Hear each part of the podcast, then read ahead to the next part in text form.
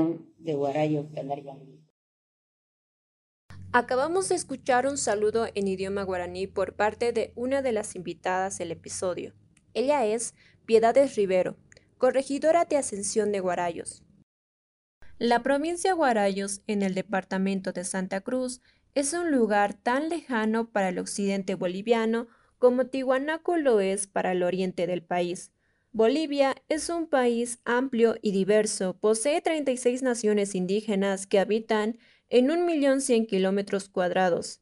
Allí, en Guarayos, viven siete pueblos indígenas originarios, amenazados por la incursión de traficantes de tierras que les están privando de sus recursos naturales, como explica el cacique Tomás Rojas, fundador de la Central de Organización de Pueblos Nativos Guarayos. Nuestro ancestro nos dejaron en cada pueblo, por ejemplo, caso Ascensión, para que su hijo o las generaciones que vienen que no sufra porque ahí está el río, el río Zapocó. ¿Mm? Entonces, ahí deja un grupo de indígenas guarayos, para que no sufra de nada, ni de agua, ni nada. Ahí está la riqueza, ahí están los peces, los animales silvestres, para que nosotros nos alimentemos.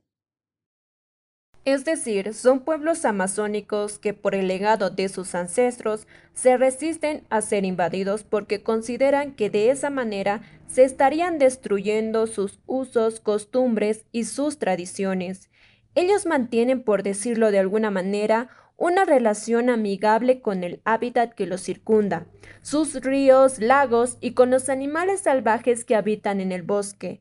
Pero, ¿qué pasa cuando sufren como ha estado sucediendo últimamente, la penetración de grupos que son ajenos a su cultura e irrumpen para tomar posesión de su territorio de forma violenta?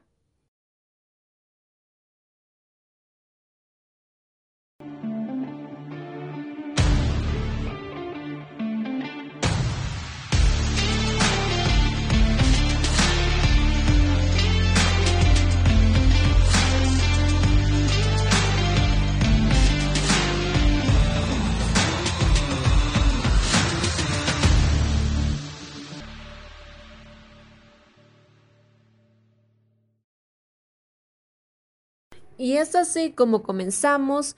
Bienvenidos, esto es Datos Podcast, un podcast de la revista Datos del grupo Express Press. Les saluda Iratzenina. En el capítulo de hoy tocaremos el tema Invasión a los pueblos guarayos.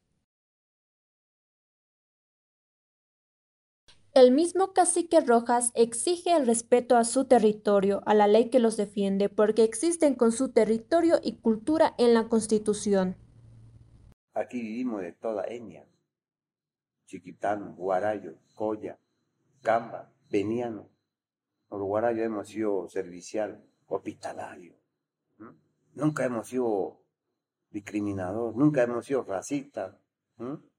Pero ahora, con todo eso, a veces algunos traen gente y, nos atropellan ya.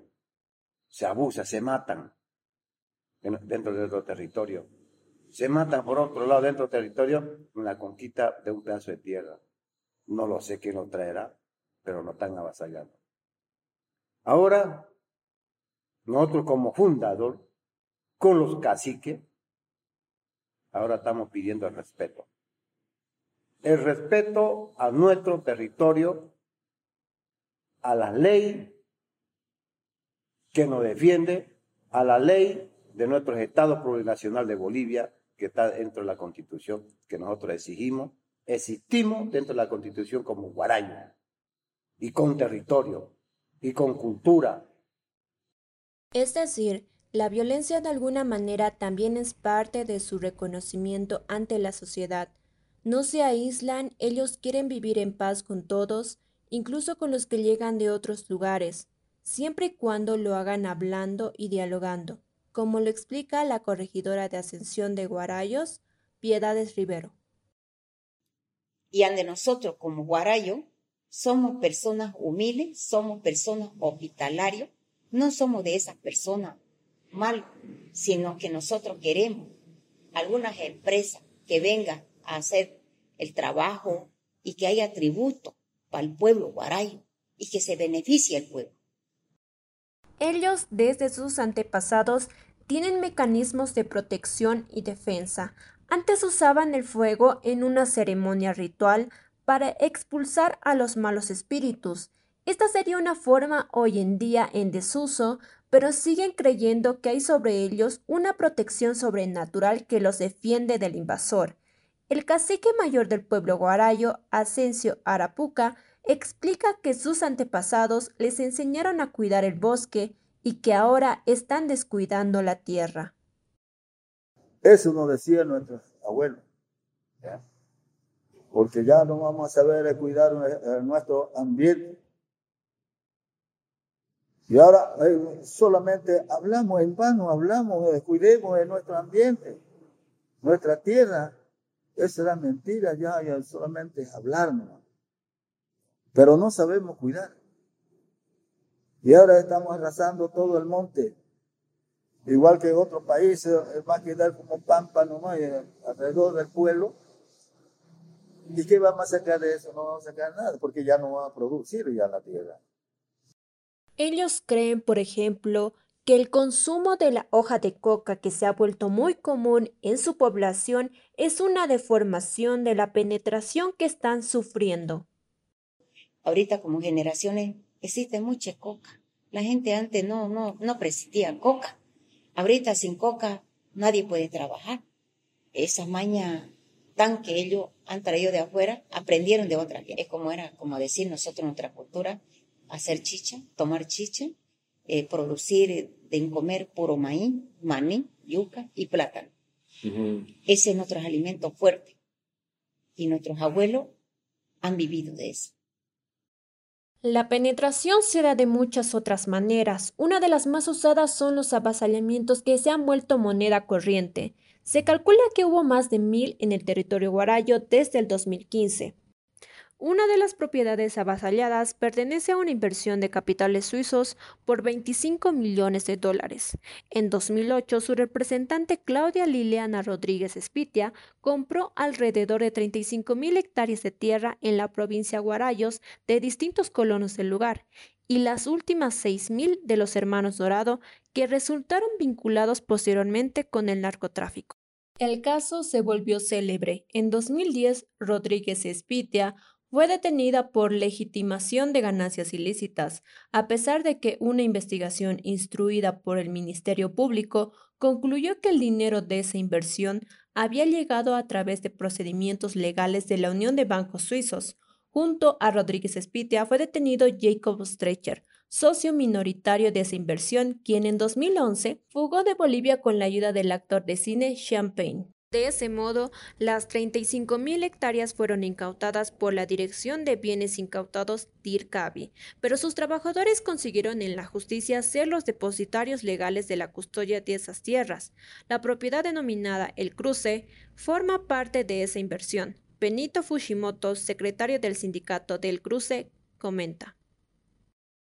Llevamos parte de la administración, digamos, y eran como cerca de 500 familias que beneficiadas trabajando, digamos, entre asegurados y, jornaleros. Y, nosotros, digamos, cuando esto fue incautado, nosotros formamos parte de un sindicato, digamos, de trabajadores, que siempre la señora Claudia Liliana Rodríguez nos estaba apoyando, digamos, que ha sido la única. Cuando tomó parte el señor Streicher, lo que hizo fue también querernos despojar, digamos, de la tierra, ¿no? El cruce, ubicado en la población San Antonio del Junte, ha sido avasallada recientemente por un grupo de traficantes de tierras que ha desalojado de forma violenta a sus legítimos depositarios, como cuenta el mismo Benito Fushimoto. Sí, aquí mire, nosotros todos estamos, los trabajadores ¿no? del sindicato, estamos medio algo preocupados por esta situación que de los avasalladores que nos han avasallado en este momento, ¿no? que estamos, seguimos, ¿no? Y como siempre ellos están queriendo intimidarnos, ¿no? Queriendo, o sea, queriendo que nosotros salgamos de aquí, ¿no? de la propiedad para poder tomarlo todo. Yo creo ¿no? que como su objetivo, decía uno, que son las 35 mil hectáreas que ellos quieren tomar. ¿no? Otra dirigente de los trabajadores del cruce, Sara Cruz, advierte su preocupación porque, como lo explica, los avasalladores les están privando de su legítima fuente laboral. Ahorita me está preocupando la situación de aquí al pueblo donde vivo, que por decir que gente de otro lugar se está apoyando de donde vienen a querer servirse, servirse donde las cosas ya están hechas, donde las cosas no le han costado lo que es un sudor a ellos, ¿no? Este, donde lo que hemos sufrido, días lluviosos, días, días soleados, días de dolor, días de tristeza, días de sonrisa, no estamos aprovechando eso. El abogado Álvaro Latorre, defensor de los trabajadores, explica que según la Constitución, los derechos laborales tienen preferencia ante cualquier tipo de acreencia. Hay ciertas cosas que hay que separar. Nuestra Constitución prevé que los derechos laborales, o sea, los beneficios sociales laborales, tienen preferencia sobre cualquier, cualquier tipo de acreencia. Eso nos lleva a que cuando se producen los operativos, la señora Rodríguez tenía un staff de empleados muy grande, varios operadores, se trabajaba esa época, imagínense llegar a sembrar 4.800 hectáreas de arroz de forma directa, no con tercerización de servicios, sino siembra, cultivo y el manejo era a cargo de, en primera instancia, de las empresas de la doctora Rodríguez y luego del señor Streiker. Entonces, estamos hablando de una gran cantidad de gente que plantea procesos laborales y dentro de esos procesos se apersonan a DIRCABI y piden que ellos sean nombrados depositarios. Pero haciendo caso omiso a la decisión del Tribunal de Sentencia Laboral, se ha dispuesto que la empresa de apoyo a la producción de alimentos en MAPA se haga cargo de la misma, vulnerando el derecho de los trabajadores. Sara Cruz explica. Seguimos luchando para que progrese, para tener con el sudor de nuestra frente, levantándonos a las cuatro de la madrugada, pidiéndole a Dios, entregando el día a Dios para que las semillas, la fruta, sea todo, sea producido, ¿no? Y, y para que otra gente venga y, y, y nos impida trabajar. Como se puede notar, el pueblo guarayo resiste la invasión de su territorio. Ellos usan formas naturales de resistencia ante la violación que ejercen los traficantes de tierra, pero están cansados. Se trata de un conflicto por la posesión de tierras, un caldo de cultivo que podría degenerar en más violencia. Ellos no se oponen a hablar con los invasores siempre y cuando entren por la Casa Grande, su cabildo indígena, legado de sus ancestros.